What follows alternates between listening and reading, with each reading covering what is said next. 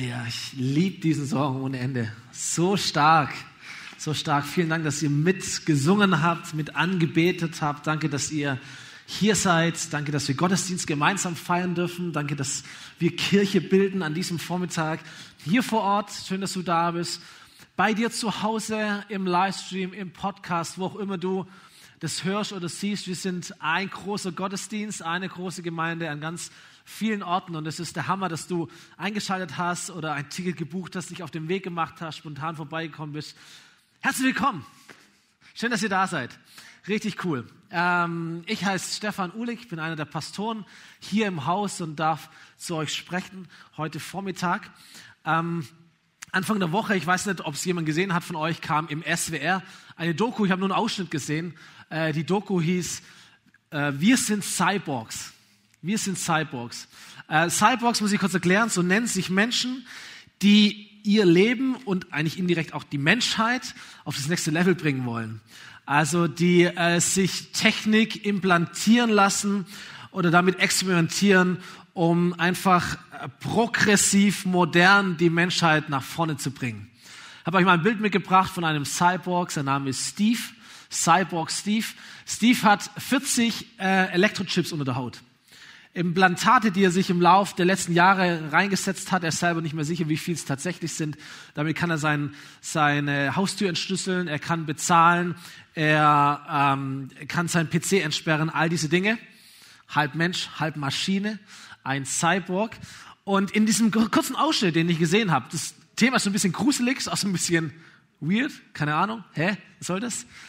Äh, aber in dem Ausschnitt, den ich gesehen habe, fand ich eine Aussage sehr interessant, weil er sagte, der Grund oder einer der Gründe für diesen Werdegang, für diese Entscheidungen, die er trifft, diesen Weg einzuschlagen, gefühlt unsterblich werden zu wollen oder Maschine werden zu wollen. Einer der Gründe dafür ist, Zitat, ich fürchte mich vor dem Ende meines Lebens.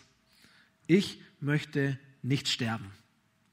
Und ich dachte mir so, ist schon irgendwie verrückt, dass Leute ähm, so etwas tun und dass Leute, die so progressiv modern sind und so etwas wagen und auch Gesundheit natürlich dadurch riskieren, auf der anderen Seite Angst haben vor diesem alten, ewigen, gleichbleibenden Tod, den es schon immer gab. Verrückt, oder? Fand ich interessant. Egal an wen wir glauben, egal an was wir glauben, egal was deine Geschichte ist, egal was deine Herkunft ist, egal äh, wie du dich verhältst auf dieser Welt, irgendeines Tages wirst du sterben wird der Tod auf dich treffen. Das ist ein, wie ein Naturgesetz. Alle Philosophien dieser Welt, alle Religionen dieser Welt kennen das und drücken das irgendwie auch aus in ihren Schriften und Überlieferungen. Die christliche Religion, die Bibel, erwähnt es im Neuen Testament und sagt, jeder Mensch muss einmal sterben und kommt danach vor Gottes Gericht. So, Menschen haben Angst vor diesem Moment. Angst vor dem Tod, wenn tatsächlich alles aus ist und vorbei ist. Dann gibt es Menschen, sie haben Angst vor dem Tod, sie sagen, ich habe Angst vor dem Sterben. Ich habe Angst vor diesem Prozess, wenn der Tod greift. Andere Menschen sagen, ich habe Angst vor dem Leiden.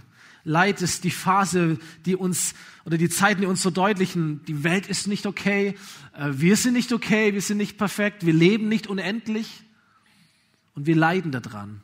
Und solche Momente sind erschreckend. Gell? Manche dieser Momente schmerzen, wenn wir Verlust erleben, wenn es vielleicht gar nicht mal nur uns trifft, sondern Menschen in unserem Umfeld trifft. Das hinterreißt Lücken, das hinterlässt Fragen. Äh, und wir erleben das auch in unserem Leben. Gestern vor einer Woche ist Gerhard gestorben.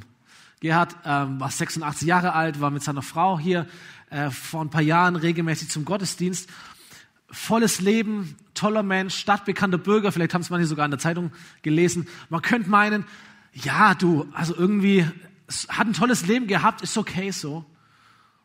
Leute, die drumherum sind, würden sagen, es schmerzt aber trotzdem. Weil einfach jemand geht, weil jemand verloren geht. Es ist einfach ein Verlust, wenn ein Mensch geht. Heute vor einer Woche ist Marianne gestorben, die mit ihrem Mann bis vor anderthalb Jahren für eine ganze Weile Teil unserer Kirche war gestorben an einem Virus, durch den oder mit dem seit fast zwei Jahren jeden Tag Menschen sterben. Hunderte Menschen sterben jeden Tag, über 100.000 mittlerweile in Deutschland.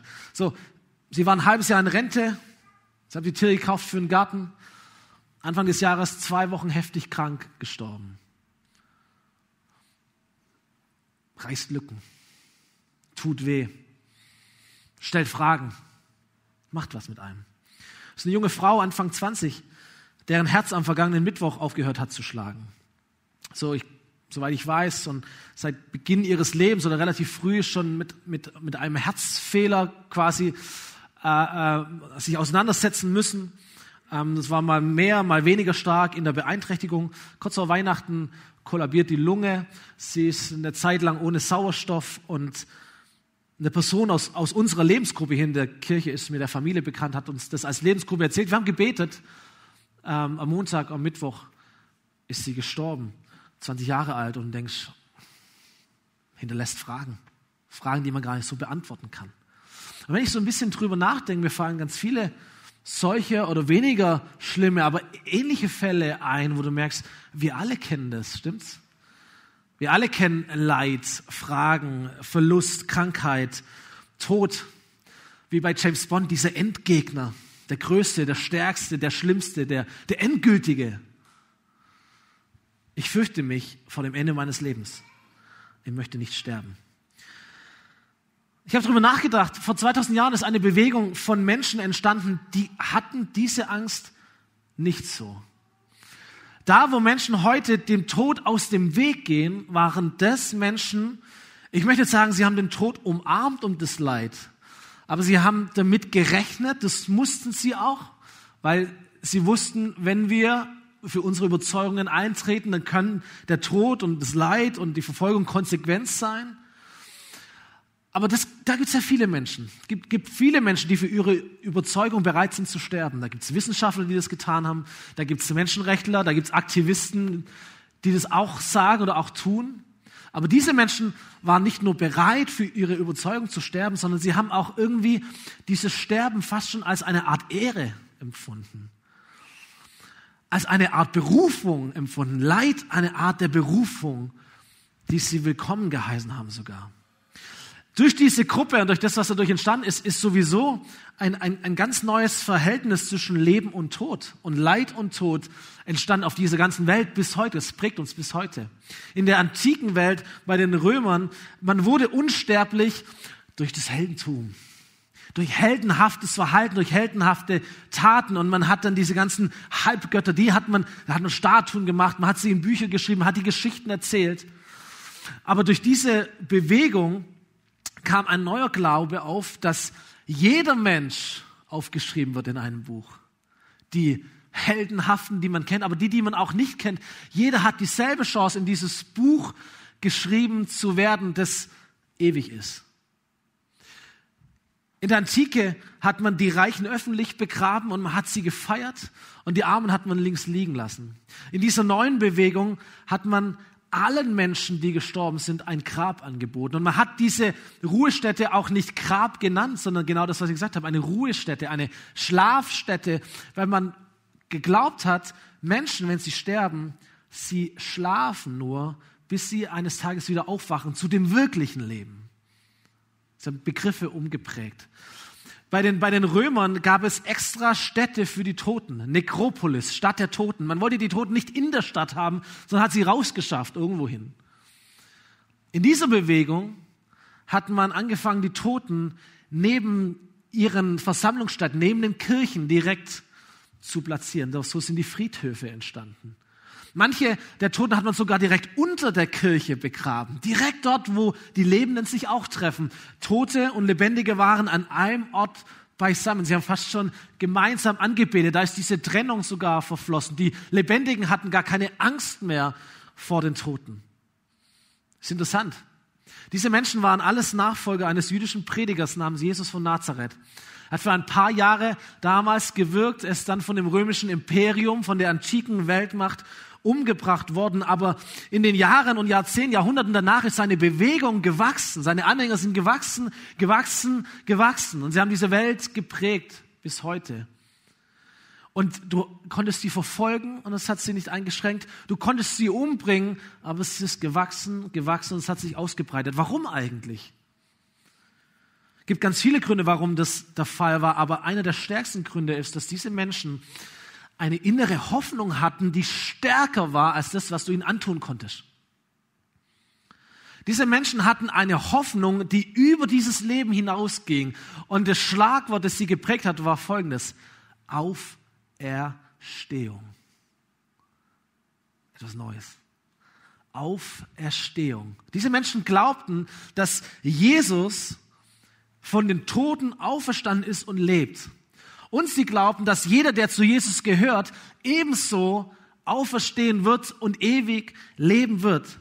Diese Menschen glaubten, der Endgegner, der Tod, ist besiegt. Und all seine Brüder und Schwestern davor sind dementsprechend auch besiegt. So, wie begegnest du solchen Menschen? Was machst du mit Menschen, die keine Angst mehr vom Sterben haben? Wie hältst du Menschen klein, die sagen, der Tod ist für mich irrelevant geworden? Wie verfolgst du Menschen? Wie bedrohst du Menschen? Wie machst du Menschen Angst, die sagen, der Tod ist für mich keine, keine Machtinstanz mehr? Was machst du damit? Auferstehung. Hoffnung auf Auferstehung. Ich möchte dir ein bisschen direkt aus dieser, aus dieser Bewegung zitieren, möchte dir direkt hineinnehmen in das Neue Testament, in einen Brief im Neuen Testament, 1. Korintherbrief, um dir so ein paar Aspekte zu zeigen, warum sie geglaubt haben, was sie geglaubt haben über Auferstehung.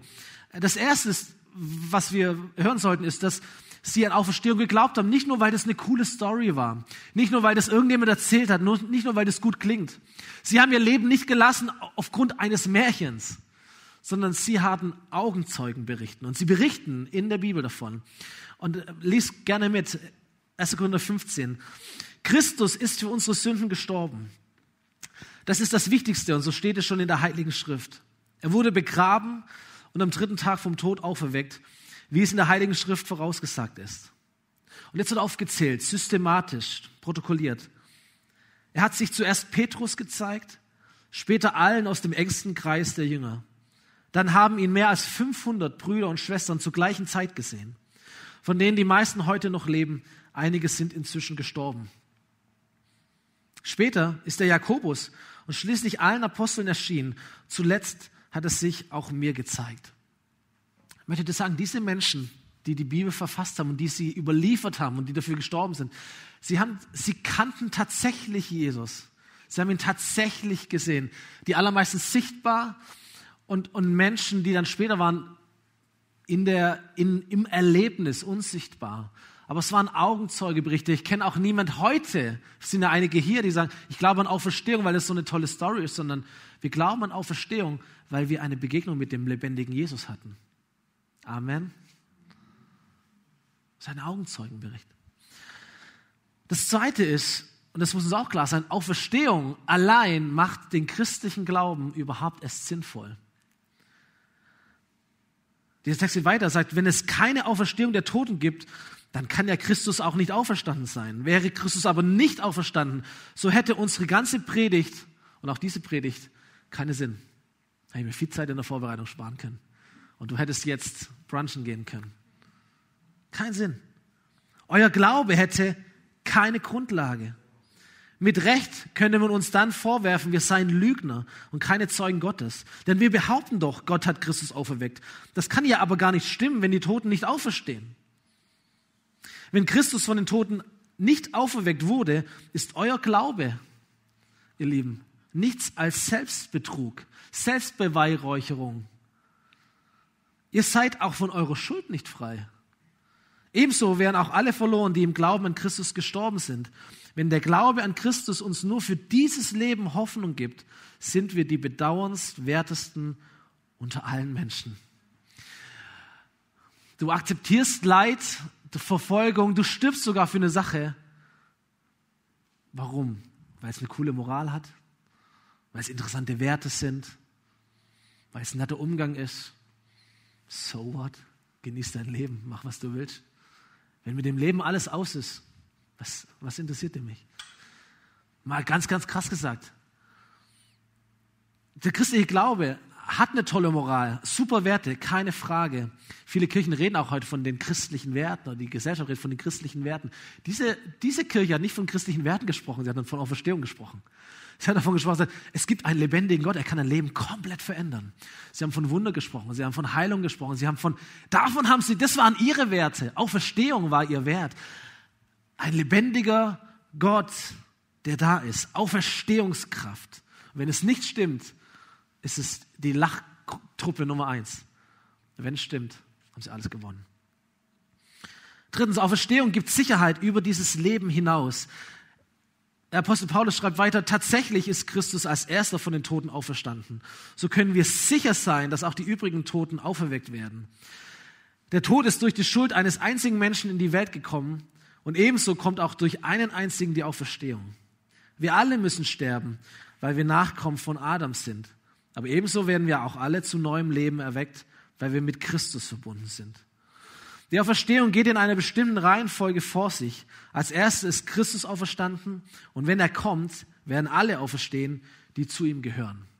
Also es, da war eine Systematik, da war ein Glaube, da war, da war eine Sicherheit. Es war nicht vielleicht irgendwie, könnte mal sein, sondern sie wussten, was sie glauben. Und viertens, Auferstehung war das Versprechen oder ist das Versprechen, dass der Tod nicht nur besiegt wurde, sondern dass er auch eines Tages völlig vernichtet wird.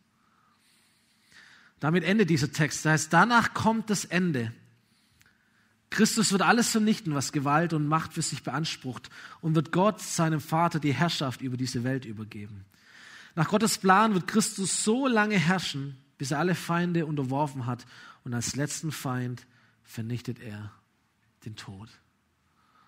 Das ist interessant. Christen haben oder glauben nicht nur, dass der Tod besiegt ist, sondern Christen glauben auch, dass der Tod vernichtet sein wird, eines Tages. Vernichtet, nicht nur besiegt. Auferstehung. Das war die Kraft oder ist die Kraft von Auferstehungshoffnung. So, wir alle kennen schreckliche Dinge. Wir alle kennen Leid bis hin zum Tod. Aber diese Menschen kann noch etwas viel, viel Größeres. Etwas viel, viel weiteres. Eine ganz andere Art von Hoffnung. Und meine Frage ist, was wäre für dich, wenn es etwas Größeres gäbe als das Leid, das du kennst? Was wäre, wenn es etwas Stärkeres als den Tod gäbe? Was ist, wenn die Schmerzen, die du gerade eben spürst, was das, das Leid, das du gerade eben erleben musst, wenn die Dinge, die dir Sorgen machen, Kummer machen, die Krankheit, der Tod, was wäre, wenn das alles sein Schrecken verliert, weil es Auferstehung gibt? Weil es etwas Größeres als das gibt. Was wäre, wenn deine Hoffnung weiter reicht als nur dieses Leben hier auf der Erde? Was wäre, wenn Hoffnung den Namen von Jesus hat und Jesus tatsächlich auferstanden ist? Was wäre, wenn es Auferstehungshoffnung gibt? Ich glaube, das würde alles verändern in unserem Leben. Stimmt's? So, dass mit dem Ende nicht alles zu Ende ist, das wussten damals oder glaubten damals auch die Juden. Das war jetzt nicht so die neue Botschaft. Ähm, genauso haben sie auch gewusst und geglaubt, das Leid trifft die Frommen und die Nicht-Frommen genauso weil wir auf dieser Welt leben. Jesus selber hat es in seinem direkten Umfeld erlebt. Einer seiner, seiner, seiner befreundeten Familie äh, waren drei Geschwister. Maria, Martha und Lazarus. Und eines Tages hört Jesus, Lazarus ist krank, Lazarus ist schwer krank. Wieder später äh, hört er, Lazarus ist gestorben. Und er macht sich auf dem Weg äh, zu dieser Familie nach Hause und, und, und kommt so dorthin und Martha rennt ihm entgegen und stellt ihm diesen Vorwurf, den du vielleicht Gott auch schon lange gestellt hast, vielleicht machst du es sogar gerade eben. Jesus, wo warst du? Wärst du hier gewesen, dann hätte uns dieses Leid alles erspart geblieben. Wo warst du, Jesus? Du bist doch der Heiler. Du bist doch der, der die Wunder bringt. Du wächst tot auf. Wo warst du, Jesus? Wo bist du in all dem Chaos, in all dem Leid? Und Jesus beantwortet diese Frage ganz anders, wie er es halt so oft tut. Er sagt, Martha, dein Bruder wird auferstehen. Und Martha sagt, ja, ich weiß, ich weiß, es gibt Auferstehung. Ähm, ich weiß, sagt sie am letzten Tag bei der Auferstehung der Toten. Das war so die Überlieferung, die Tradition.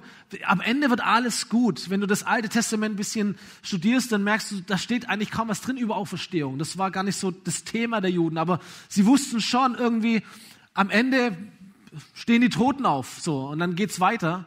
Das wusste sie, aber es hatte nicht so eine Relevanz für ihr Leben. Und dann sagt Jesus, Martha, ich bin die Auferstehung. Nicht am Ende der Zeit wird irgendwann mal irgendwas sein, sondern ich bin jetzt. Ich bin die Auferstehung. Ich bin das Leben. Wer an mich glaubt, der wird leben, selbst wenn er stirbt. Und wer lebt und an mich glaubt, der wird niemals sterben. So, es gibt einige Situationen, wo Jesus diese Ich bin-Sätze bringt. Immer beantwortet er damit so eine Sehnsucht im Leben von Menschen, so eine, so eine tiefe, tiefe Frage im Leben von Menschen, so eine Hoffnungsfrage. Ähm, schicken immer die Predigtskripte in unsere Kleingruppen, in unsere Lebensgruppen hinein. Da sind diese Bibelstellen drin, die kannst du nachlesen, wenn du Teil einer Gruppe bist oder dich einer Gruppe anschließen möchtest, um das einfach mehr nachzulesen, Jesus mehr kennenzulernen. Immer wieder nimmt Jesus die, die Sehnsüchte von Menschen auf und sagt, ich bin. In diesem Fall ist es die Sehnsucht nach Hoffnung. Die Frage, wer schafft jetzt hier eine Lösung? Wer gibt mir Hoffnung? Wer, wer bringt mich in den Himmel? Wer sorgt für das Happy End? Und es ist so, wie wenn Jesus sagt, Martha, und er sagt es vielleicht zu dir auch, du suchst nach einem Happy End. Ich bin dein Happy End. Du suchst nach einer Hoffnung über den Tod hinaus. Ich bin die Hoffnung. Du suchst nach Auferstehung. Ich bin Auferstehung. Du suchst nach einer Antwort für dein Leid. Ich bin die Antwort. Ich bin Hoffnung. Ich bin Auferstehung. Auferstehungshoffnung hat einen Namen und der Name ist Jesus. Hoffnung hat einen Namen. Ich weiß nicht, wie es dir mit diesem Begriff Hoffnung geht. Ich dachte mir jetzt auch, wenn wir diese Predigtserie so machen, für mich ist Hoffnung eigentlich gar, so, gar nicht so ein starkes Wort. Hoffnung ist so ein bisschen 50-50. Hoffentlich, hm, man weiß nicht genau, hoffen wir es mal. Aber Hoffnung für Jesus ist nichts Unklares, nichts Unsicheres. Wenn Jesus über Auferstehung spricht, er ist sehr klar damit. Und vor allem ist er sehr klar damit, wenn er zu Menschen spricht, denen es nicht gut geht oder die, die in einer schwierigen Phase drin sind. Vor allem, wenn sie, wenn sie glauben. Als Jesus seine Nachfolger darauf vorbereitet, dass er sterben und nicht mehr bei ihnen sein wird, da ermutigt er sie, indem er ihnen einfach sagt, was passieren wird. Er lässt sie nicht im Unklaren. Er sagt zu ihnen, seid nicht bestürzt, habt keine Angst. Glaubt an Gott, glaubt an mich.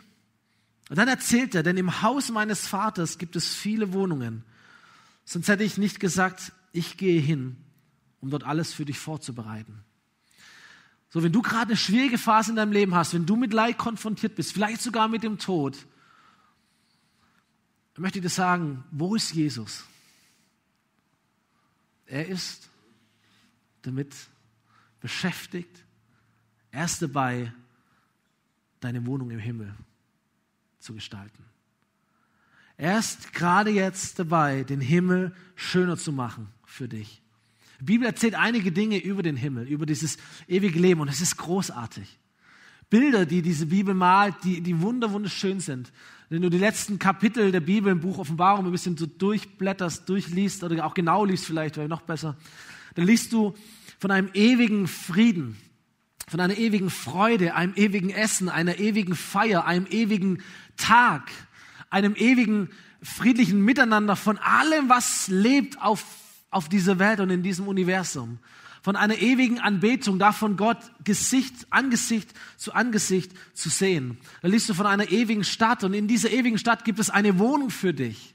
Und Gott bereitet diese Wohnung vor. Und jemand hat einmal gesagt, es ist doch erstaunlich, dass Gott sechs Tage gebraucht hat, um diese faszinierende Welt zu schaffen und seit 2000 Jahren dabei ist, den Himmel zu bauen, um dich dann dorthin zu holen.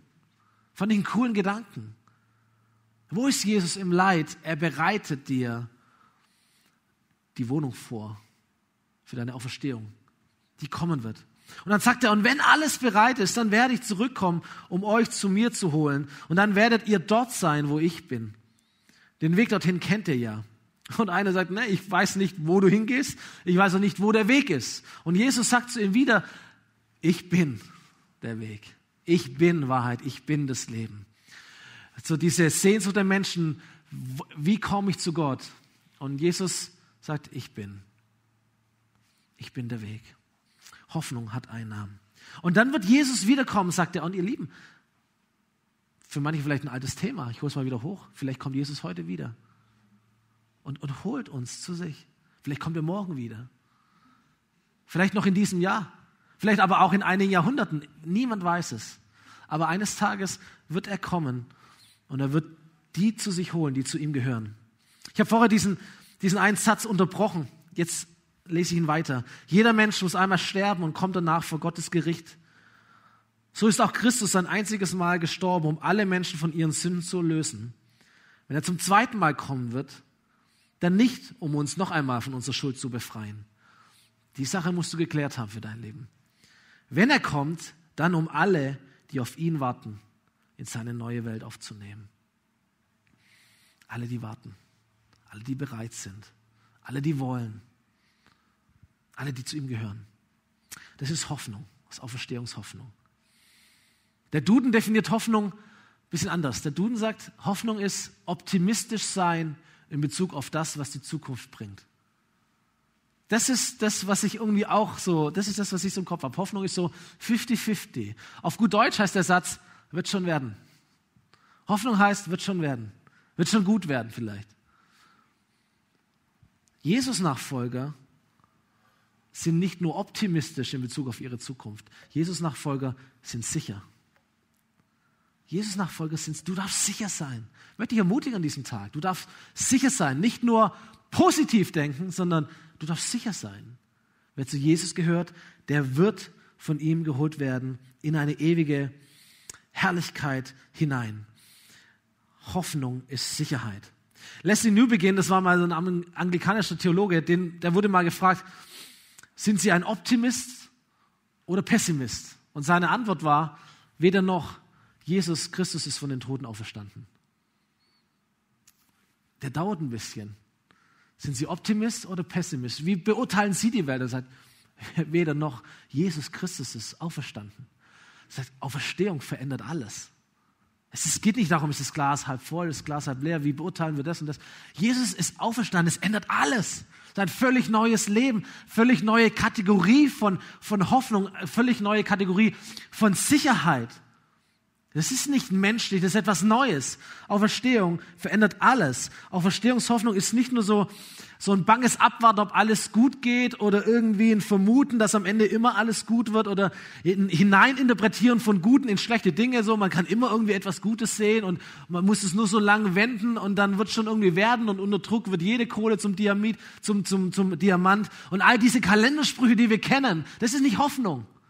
Hoffnung ist Sicherheit im biblischen Sinne. Verstehungshoffnung ist eine Sicherheit. Verstehungshoffnung ist das Versprechen von Jesus, dass er den Tod für immer vernichtet und davor dich, wenn du zu ihm gehörst, zu sich in die neue Himmelswelt holt. Und bis dahin bereitet er den Himmel vor für dich. Das ist die Hoffnung. Das ist Auferstehung. Das ist der Name von Jesus. Das ist die Hoffnung, die die damalige Bewegung der ersten Christen die Kraft gegeben hat, durch den Leid zu gehen, durch den Schmerz zu gehen, das sogar tatsächlich als eine Ehre zu empfinden, als ein, wir folgen Jesus nach. Wir dürfen sogar für ihn leiden. Bisschen krank, aber das steckt dahinter. Wir dürfen sogar für ihn leiden. Und dann werden wir ihm gleich sein, auch in der Auferstehung. Was für eine Ehre für uns. So waren die drauf. Ich habe die Woche ähm, auf Facebook gelesen und dachte, das bringe ich mit, diesen Satz. Wenn das Leben dir eine Hiobsbotschaft gibt, dann gib ihm Hiobsbotschaft. Ich weiß, dass mein Erlöser lebt. Die, die Leute, die sich in der Bibel auskennen, wissen, wie dieser Satz weitergeht. Hiob, der so viel Leid erfährt, sagt, ich weiß, dass mein Erlöser lebt. Und am Ende wird mein Gott das letzte Wort haben. So geht dieser Satz weiter. Wenn das Leben dir eine Hiobsbotschaft gibt, gib ihm Hiobsbotschaft. Ich weiß, dass mein Erlöser lebt. Weißt du, wenn Jesus deine Auferstehungshoffnung ist, dann kannst du die Entscheidung treffen, ob die Krise, die Krankheit, das Leid, was auch immer du erleben musst. Du kannst die Entscheidung treffen, treiben diese Dinge mich weg von Gott oder hin zu Gott. Es gibt viele Menschen, die erleben schlimme Dinge und es treibt sie in Verzweiflung in Zynismus, in Sarkasmus.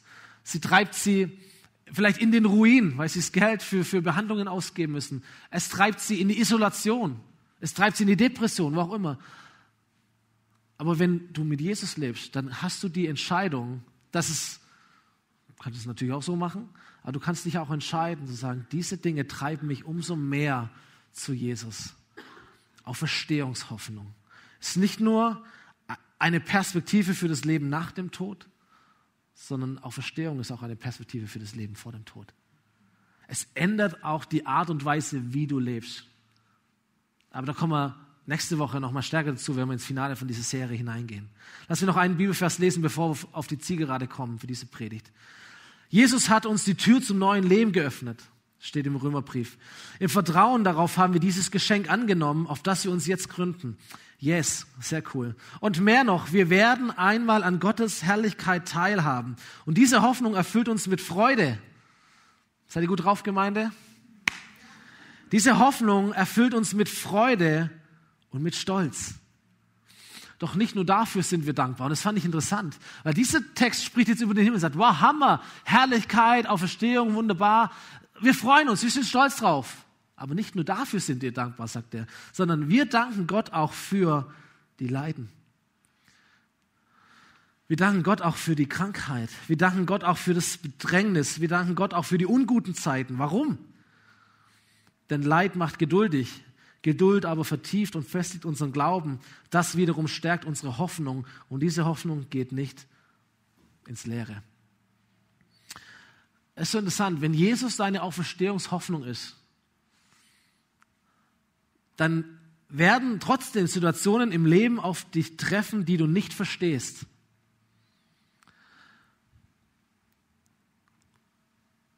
Aber diese Dinge bekommen einen Zweck, nämlich dich vorwärts zu bringen. Er sagt, Leid fördert Geduld, Geduld fördert dein Glaube, Glaube fördert die Hoffnung. Hoffnung hat einen Namen, Jesus, geht nicht ins Leere. Christen erleben genauso schwierige Momente, schwierige Situationen. Aber plötzlich hat dieses Leid einen Sinn. Plötzlich hat dieses Leid einen Zweck. Plötzlich kannst du etwas Gutes drin sehen. Es baut dich, es bringt dich vorwärts. Es macht dich stärker. Es kann dich überzeugter machen. Du wirst immer wieder mit Leid konfrontiert werden. Aber mit Jesus bekommt dein Leiden einen Zweck. Nämlich dich immer wieder daran zu erinnern, in welcher Hand lebe ich eigentlich? In welchen Händen liegt mein Leben? Das ist mein letzter Gedanke zum Schluss dieser Predigt. Ich ähm, habe vorher schon erwähnt, dass die Juden auch Auferstehung gekannt haben. Das war jetzt nichts ganz Neues. Interessanterweise war auch, dass Jesus stirbt und aufersteht nichts Neues. Jesus hat darüber immer wieder gesprochen. Hat seinen Nachfolgern das immer wieder gesagt Blöderweise, als es passiert ist, waren die von den Sorgen satt. Was ist jetzt los? Als er dann tatsächlich gestorben ist, konnten sie es nicht fassen, waren desillusioniert, am Boden zerstört, verängstigt. Und dann kommt Ostersonntag und auch Verstehungshoffnung wird geboren. Da heißt es, am Abend dieses ersten Tages der Woche, der dritte Tag nach der Kreuzigung, da trafen sich die Jünger hinter verschlossenen Türen, weil sie Angst vor den Juden hatten.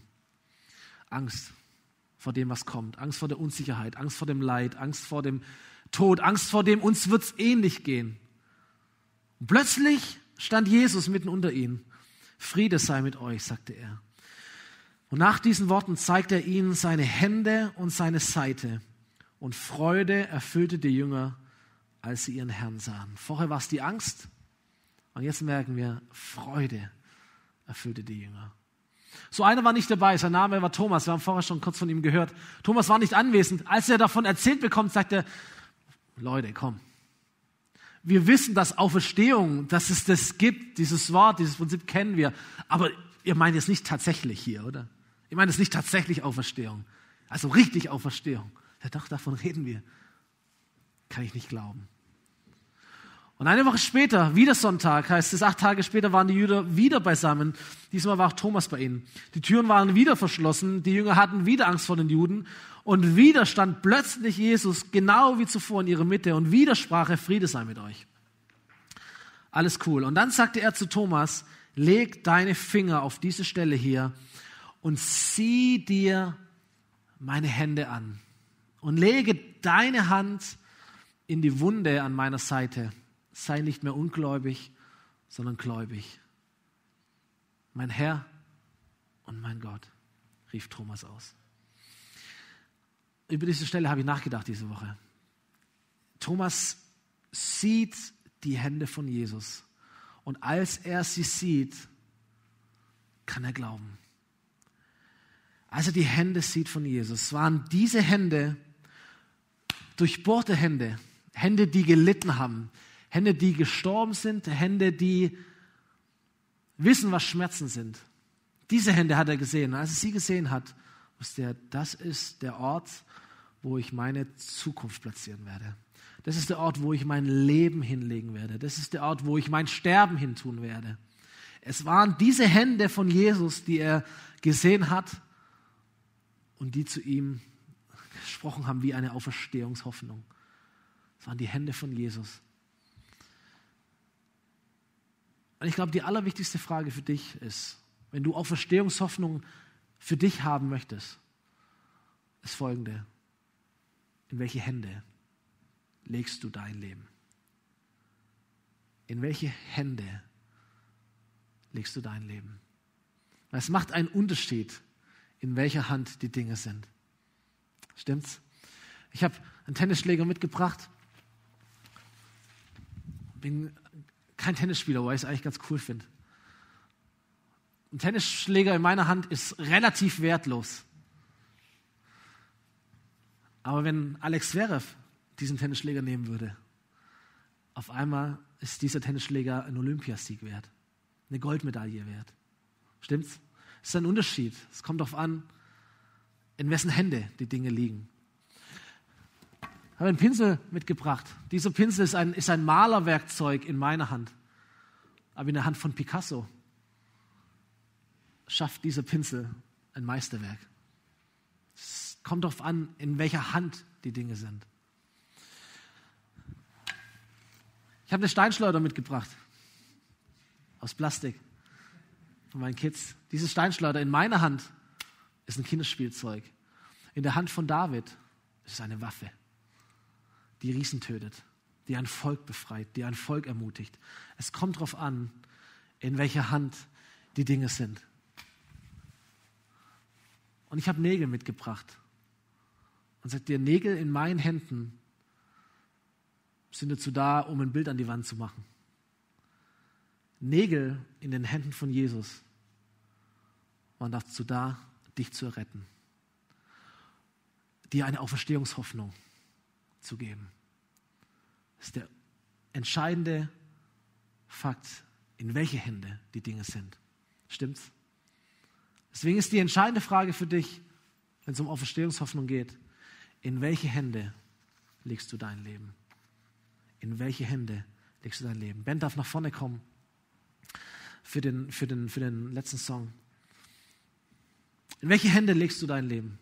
In welche Hände legst du deine Krankheit? In welche Hände legst du deine Sorgen? In welche Hände legst du deine ungelösten Fragen? In welche Hände legst du deine Zweifel? In welche Hände legst du dein Leben? In welche Hände legst du dein Tod? In welche Hände legst du deine Träume? In welche Hände legst du deine Hoffnungen? Die guten und die schlechten Zeiten deinem Leben. In welche Hände legst du dich? Darum geht's. Und wie damals, glaube ich, ist Jesus hier in dem Ort. Und er ist am Livestream, er ist in deinem Zuhause, er ist überall da, wo du jetzt gerade auch bist. Vielleicht kommt es dir genauso plötzlich vor wie den Leuten damals. Auf einmal ist Jesus da. Auf einmal fängt dein Herz an zu klopfen. Auf einmal merkst du, wow, jetzt wird es real für mich. Jetzt trifft es mein eigenes Leben. Auf einmal merkst du, ich dachte, ich bin in einem Gottesdienst, aber wow. Auf einmal merkst du, Jesus ist hier. Und ich glaube, dass er da ist. Und ich glaube, wie damals bei diesen Menschen streckt er dir seine Hände entgegen und lädt dich genau zu dem ein, was Thomas und die anderen erlebt haben. Genau dieselbe Frage, die damit ausgedrückt wird. In welche Hände legst du dich? Ich möchte bitten, dass wir aufstehen in diesem Moment, um Gott eine gute Antwort geben zu können. Vielleicht hilft es dir auch, deine, deine Augen zu schließen. Das kannst du auch daheim tun im Livestream diesen, diesen heiligen Moment einfach zu nehmen. Diese Frage für dich zu beantworten, in welche Hände lege ich all diese Dinge. Jesus streckt dir seine Hände entgegen. Und wie damals, es sind keine, keine reinen, blassen Hände, sondern das sind, das sind Arbeiterhände, die sich dir entgegenstrecken. Das sind durchbohrte Hände. Das sind Hände, die, die durch Leid gegangen sind. Das sind Hände, die Schmerzen kennen. Ich habe dieses Bild so geliebt diese Woche, weil ich dachte, hey, ganz ehrlich, in welche Hände legst du denn die schlimmen Dinge? Wie cool ist es, dass es da einen, einen, einen, einen Ort gibt, dass es Hände gibt für dein Leid, die ebenso Leid kennen. Die Hände, die sich dir entgegenstrecken, sind von einem Mann, der sagt, ich weiß, wie es dir geht. Schau meine Hände an. Ich weiß, wie es dir geht. Ich weiß, was Leid bedeutet. Ich weiß, was Schmerzen bedeutet. Ich weiß sogar, was der Tod bedeutet. Ich weiß, was mit dem Teufel kämpfen bedeutet. Ich weiß, wie es dir geht. Das sind meine Hände. Diese Hände sprechen das aus. Aber weißt du, was diese Hände auch aussprechen? Auferstehung. Diese Hände sind auch das Symbol für den Sieg. Diese Hände sind durch den Tod gegangen, aber sie sind auferstanden.